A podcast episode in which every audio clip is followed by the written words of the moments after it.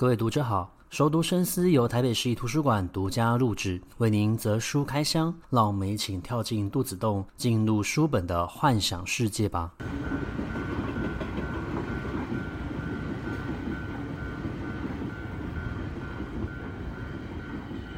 各位听众好，欢迎回到熟读深思。在前两期的节目，姚立群老师与我们分享了他如何踏入剧场艺术界。并且也分享了在这段期间，他带领素人如何一起共同进行共融的呃剧本创作。那在今天，他将分享更多他在艺术领域界的心得经验，以及他们未来的走向。那我们话不多说，直接进入到我们的访谈内容。听起来像前面我们在讲盲人，因为以前我也在一个视障图书馆工作。其实要对盲人来说，他们就是要去建立那种空间感。然后像表演艺术这种的，他在表演的时候他没办法看到自己表演的那种情境，那你要如何让他们投入在那个环境里面？一步一步来，一步一步来，就是比如说他如果他的排练室，他的剧场表演的空间，他们其实会不能说知道每一次来来到剧场就要做一定的确认，嗯，但常常被被带着去确认，就是啊，今天来了哈，暖身之前大家摸一摸这些剧场，嗯、摸摸摸摸这些呃镜子前面的这些布幔啊什么的，墙壁啊镜子玻璃镜子啊什么的，都摸一摸。那他们呢？其实以前我最多人数的时候到超过十个人，可能十二个左右，嗯、就是盲人最多的时候。我现在只只跟一个盲人工作，十二个盲人一起工作应该蛮吵的，很吵。然后。如果你有那样的经验，我还可以跟你讲更更，我们可以沟通的更多，是比如说他们除了自己爱讲话之外呢，聚在一起就一直讲话，对，然后爱讲话之外呢，他们，我觉得他们的视力障碍的那个程度不一样，对，不一样，有些是还可以见得到光，或是影子，或是有些是完全全盲的，嗯，所以，我。一步一步去了解到像到视力的这个比较基本的这个身体条件的时候，对我来讲这个就非常非常有趣。我把它当做一个就是说他们之间落差的一个基础，就是身体基础。因为你不能一口气把他们全部当做一种盲人，因为这样是没有办法做什么事情的。对，要表演嘛，表演要丰富、缤纷、多彩、多元。好，你只要想到这些，这只是一个盲人，这样子是做不了什么的。所以每一个人我都。我们都会很很努力的去看到他们的这个优点，他们的优点，嗯，跟某一些他们自己比较会挂念的障碍，那这个也要透过很多老师，用很多不一样的切入，提供不一样的切入点给我们去做这个观察，嗯嗯，所以我们就是一年到头都在工作坊，一年到然后一一年可能为了工作坊可能也要表演个两三次，就他们都要做一点发表嘛，知道让我们也确认一下这个阶段上面。他们到了什么状态了？嗯嗯嗯，对，从零五年到孤岭街，就零五年之前是在新宝岛视障者艺团的自己的排练场。嗯嗯。那零五年以后，新宝岛视障者艺团慢慢慢慢就没落了，就乃至于就结束了。我们就把它带到这个孤岭街小剧场来。嗯。然后第二个，我觉得，呃，有历练的高龄者、中高龄者，我觉得是一个，的确是。呃，表演艺术值得开发的一个区块，嗯，人的区块，嗯，为什么呢？呃，比如说我跟我心仪那个是维持的非常的，从头到尾十二个都都一直维持这样的数目，然后里面只进出，呃，出去一个一定有进来一个，嗯嗯，大概只有两两三个人在那边动来动去而已，嗯，那十至少十个以上是从来都没变过，然后一永远的数字就是十二个成员，嗯，这十二个成员呢，年纪最高的已经，现在如果以现在的年龄，因为他们的年年纪会每一年都升升高。你当时是七十五岁，但现在已经七十八岁、七十九岁了。嗯哼。哎呦，这件事情我也是跟他们接触以后，我才放意识上，就是心里才会放到，这叫什么？就是上意识的去、嗯、去去。去算一个年纪，对，以前没有，以前会觉得说人都不会变，就以前你好像在做什么事情，你以为人都不会变，人都不会老，人都不会什么这样，嗯嗯，跟他们你就开始敏感到说，呀，对，来的时候是六十五岁，现在是七十了，乐龄的变化是很快的，就你每一年都会感觉到好像逐渐的在变动当中，性格会变动，然后行为也会变动，对，但好好的地方是在于我们一直很紧密的在工作，在互动，嗯、所以我有发现，其实他们比来的时候样子的确有老了，有老了，可是那个老是换成一种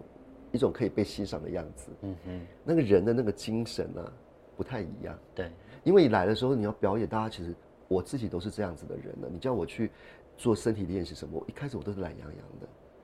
然后练习完了，哇！你就是那个什么，整个体内那个什么，那个叫做一种一种一种一种元素，不是会会让你运动以后不是都有一种、嗯、一种元素？呃、多巴胺吗？还是多巴胺？脑内啡那一类？脑内啡，对，你就会开始非常的 energetic 这样子哈。哎、嗯，其实人什么人都一样，他们也是，他们也是。嗯啊，每次来的时候就是做个呼吸练习，都呼吸到已经都睡着了或者什么的，然后动起来什么什么的，也是唉声叹气。那整个结束以后，大家开心的不得了，一方面是要回家了啦，也很开心；二方面是没有啊，他们就一直聊天。反而那时候被释放了，开始聊天什么的，我觉得哇，还精神不错嘛。嗯，哦，已经两三个小时以后还是精神很不错。所以我发现，呃，手脑并用的还有肢体。并用的剧场的训练，嗯嗯，对人都是有好处的。然后我也很在他们这些人的身上，我也发现，呃，表演艺术的门槛相当之低，所以这个也比较合乎我在经营剧场的一一一一个理念啊，就是觉得大家都应该要可以进剧场来。那不管你来干嘛，看戏也是进剧场嘛，对对吧？但是第第二点，这个看戏本身，我觉得在训练他们表演的时候，其实我也把他们变成一个比较好的鉴赏者。所以他们在地方上，他们可以带动人家去看表演。所以我们的观众都是，你是因为有十二个嘛，你亲朋好友随便一拉，我要我要上百个观众，一人拉十个，谈有什么困难？可是你要连续三天，我每次都演三场，你每天三天要有三百个观众，两三百个观众，这个小小小有点挑战，嗯，有点挑战。然后第一年的时候，大家当然好奇心来看了，第二年的时候。有点挑战的，就开始觉得说要测试我们的这个，好，可是还有别的地方的人有兴趣来看你们表，看他们表演，就一年一年就这样子，到了我们也还参加台湾艺术节，然后做一个比较，呃，以前我们都是 stage on stage，是把那个剧场大大大的舞台都变成小剧场，观众也坐在舞台上看嘛，然后表演的背景就变成那个剧场的那个观众席这样子，就是说整个那个倒过来这样操作的。到后来是又有一次回到正面的，就是大家都坐在那个下面的那些椅子、沙发椅上，然后看舞台上他们表演。那一次我们也很大的测试到，我们其实呃整就是我们只要演一个礼拜，我们的观众就是一定有四百个人。这真的观众四百个人。那你你要想想看，吸引的人口是七万人的人口。嗯嗯。所以后来我有时候会鼓励一些。做一些访视工作的时候，我会鼓励一些地方的那个一些一些呃演艺厅的一些同仁，嗯哼，因为我觉得他们可能对剧场有些幻想太多了。嗯、虽然你的剧场因为盖的时候只只只想盖一栋大房子给你们，嗯、所以你们有一千一千个位置，一千五百个位置，八百个位置，嗯嗯，但不代表你的确有那个把它填满的这种实力啊。嗯，而且你要想想看，你那个地方是多少人？都七万人口。十万人口都是一般我们的城镇，小城镇都是大概这样的人口嘛。对。所以我从新营这个里，我做了四年的测试，应该算是一个标准的吧。所以我每次我都，我就我就会问说，你们这边有多少人口这样子？他说七万，像清水，台中清水，嗯，靠海的，嗯，清水。他们说，老师，我们做这次节目都票房都比较不好啊什么的。我说票房有多不好？他说就是两百个观众，他们有五百个座位，然后只有两百个观众来看这样子。我说哦，看起来好像座位没有填满哈。啊，我说那清水是有多少人这样子？嗯，他说就是七万七八万人口这样子。我说那两百个一场还不够多啊？然后一场你两百个都愿意同一个时间来，这还不够多啊？对啊，因为是有个比例原则。对，我觉得不应该去想象那些不切实际的东西，而是你要不断的实践，这个两百个人会累积的。嗯嗯，两百个人肯定会的，只要你愿意做下去，而且一直很努力，它会累积。所以剧场不能停下来，也是有点这种感觉哈，就是每天开门，然后欢迎大家来这边工作跟创作，然后看、嗯、看表演。所以这种如果这样一直下去，虽然有虽然有时候有有起有伏，尤其到这个这个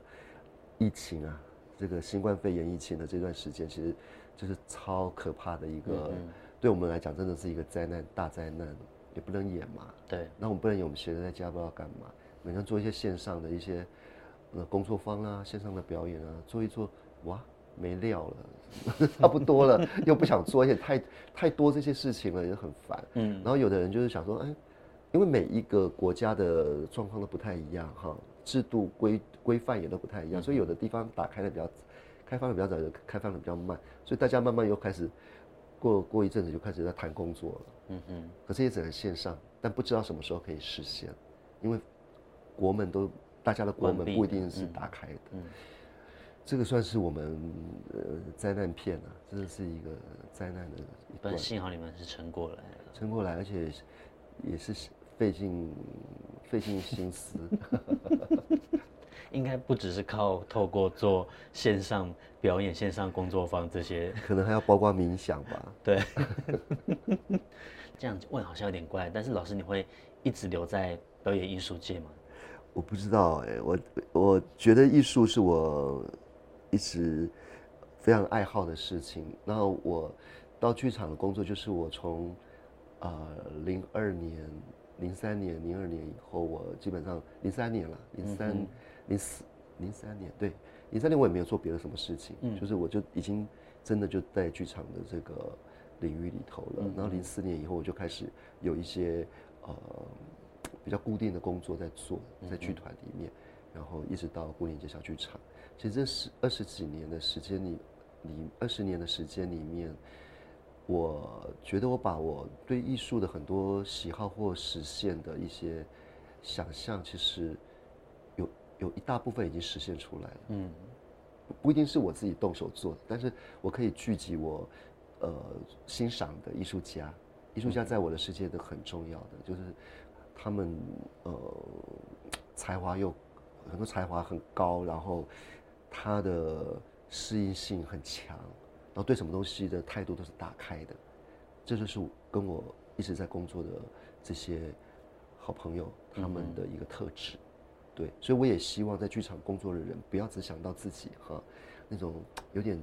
自恋的那种感觉的这种态度，而是真的是打开自己。表演也不过就是我们就像是一个载体一样，嗯，就是帮着大家演戏吧，嗯，然后让大家从我们身上真的去看到一些。呃，不管是一个社会的缩影，或者是缩影，或者是一种，呃，美的一种形象哈，这个是我我觉得我们做表演的一些，只是我们的基本功而已。但事实上，我们要连接的那个环节也是那么那么宽阔的，所以大家不要画地自限。是，所以这个也是我过去在在剧场里面不断的一个适应也有，学习也有，然后再加上我原来我也是这样子想象的。所以慢慢把这些事情实现出来。嗯嗯。那典藏性的工作，嗯，那艺术艺术典藏，我从以前在电影资料馆的工作里面，我就知道说，其实典藏本身就是一个创新的某一定的一个源头。嗯嗯。所以我典藏工作一定要做。嗯。那我们自己表演都是更可怕，是昙花一现嘛，就是说现场结束以后，我们没有后面的，你放什么影像给人家看，人家还不要看那种的。不一定拍得好，而第二个是说，这不是现场啊，现场那一种哈，感受空气都不同嘛，对，空气都不同，所以这个是我呃，但是整理一些资料跟做某一定的记录跟一些呃论述上面的一些一些一些一些一些研研究或者是一些就是记录啦，我觉得也是把它记录下来，嗯嗯，我觉得这是我应该要做的事情。尤其这次文化奖，我也吃了一点苦头，因为我要整理很多我的资料，所以我就是光你整理你自己，你都已经唉唉声叹气了，更何况你还有牵扯到那么多呃别的这种制作啦、创作的事情，这些也要也要去做一点那种真正就是把自己放到这个田野里面去做一点一点一点一点回应嘛，或者是一些哈发展，所以接。我我我我想我接下来我会比较比较这些方向 比较认命 去面对这个，因为不然在现场太太好玩了嘛，每天进出出大家吵吵闹闹的也很好玩，打打闹闹也很好玩，吵架也很好玩，所以说这这个慢慢这个动态的部分可能要减少一点点，沉静一点点这样子。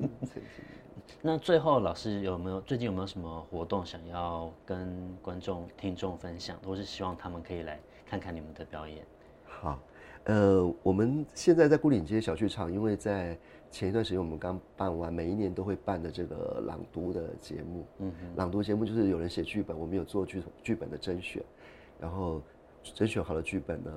两本，然后两三本，然后就会请呃导演。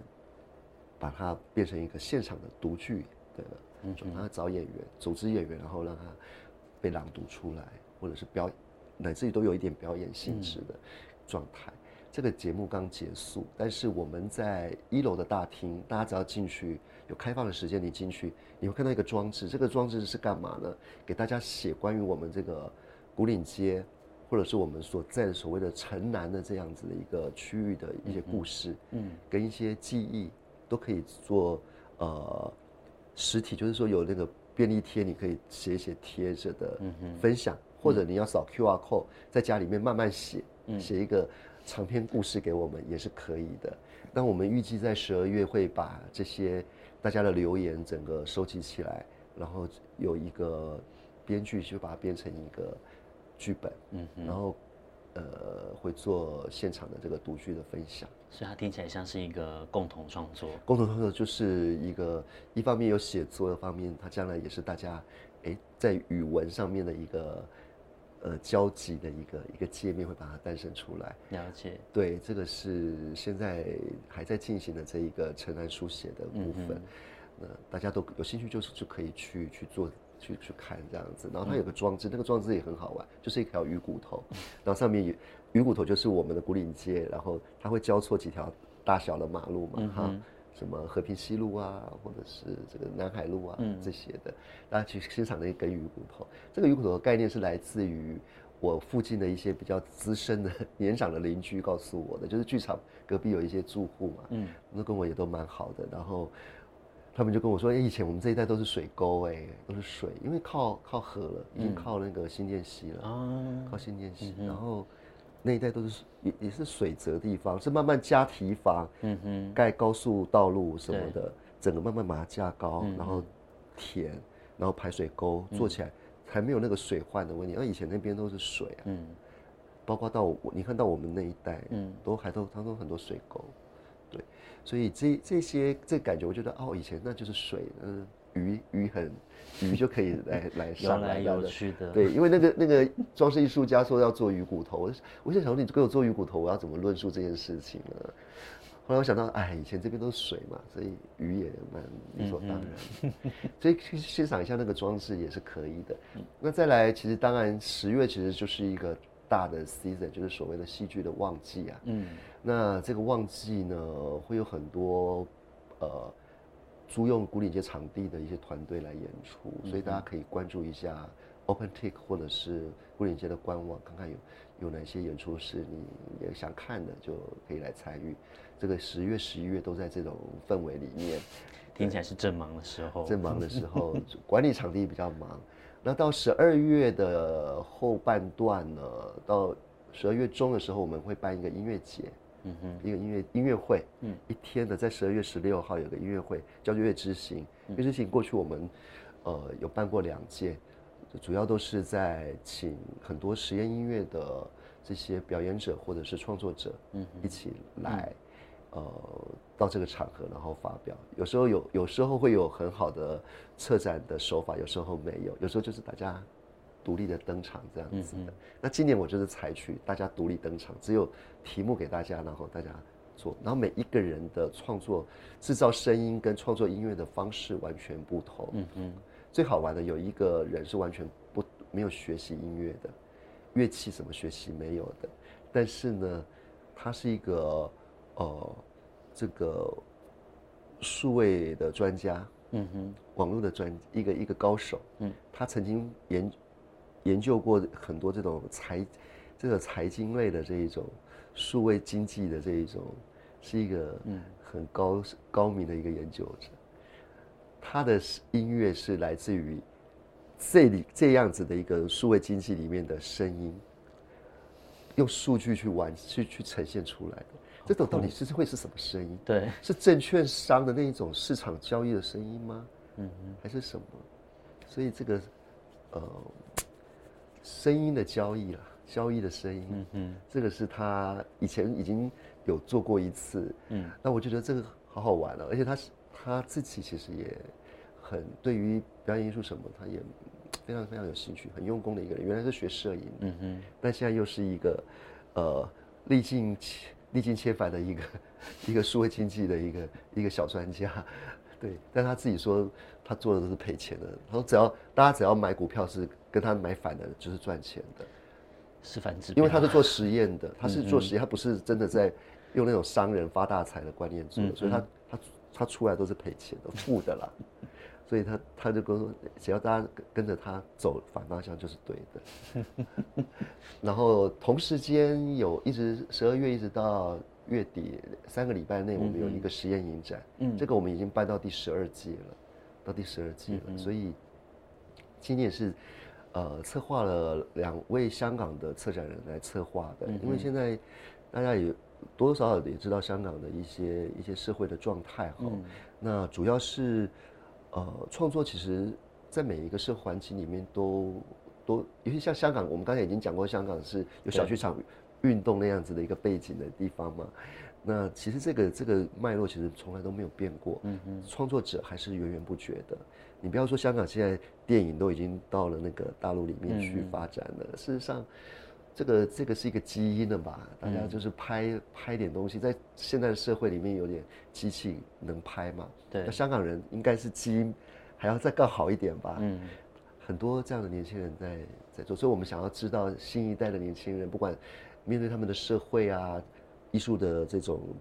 资源啊什么的这些东西，是有什么样子一个看法？我们希望有一个交流的一个过程。嗯。所以请了两位。呃，影像的策展人来帮我们做了这样子的一个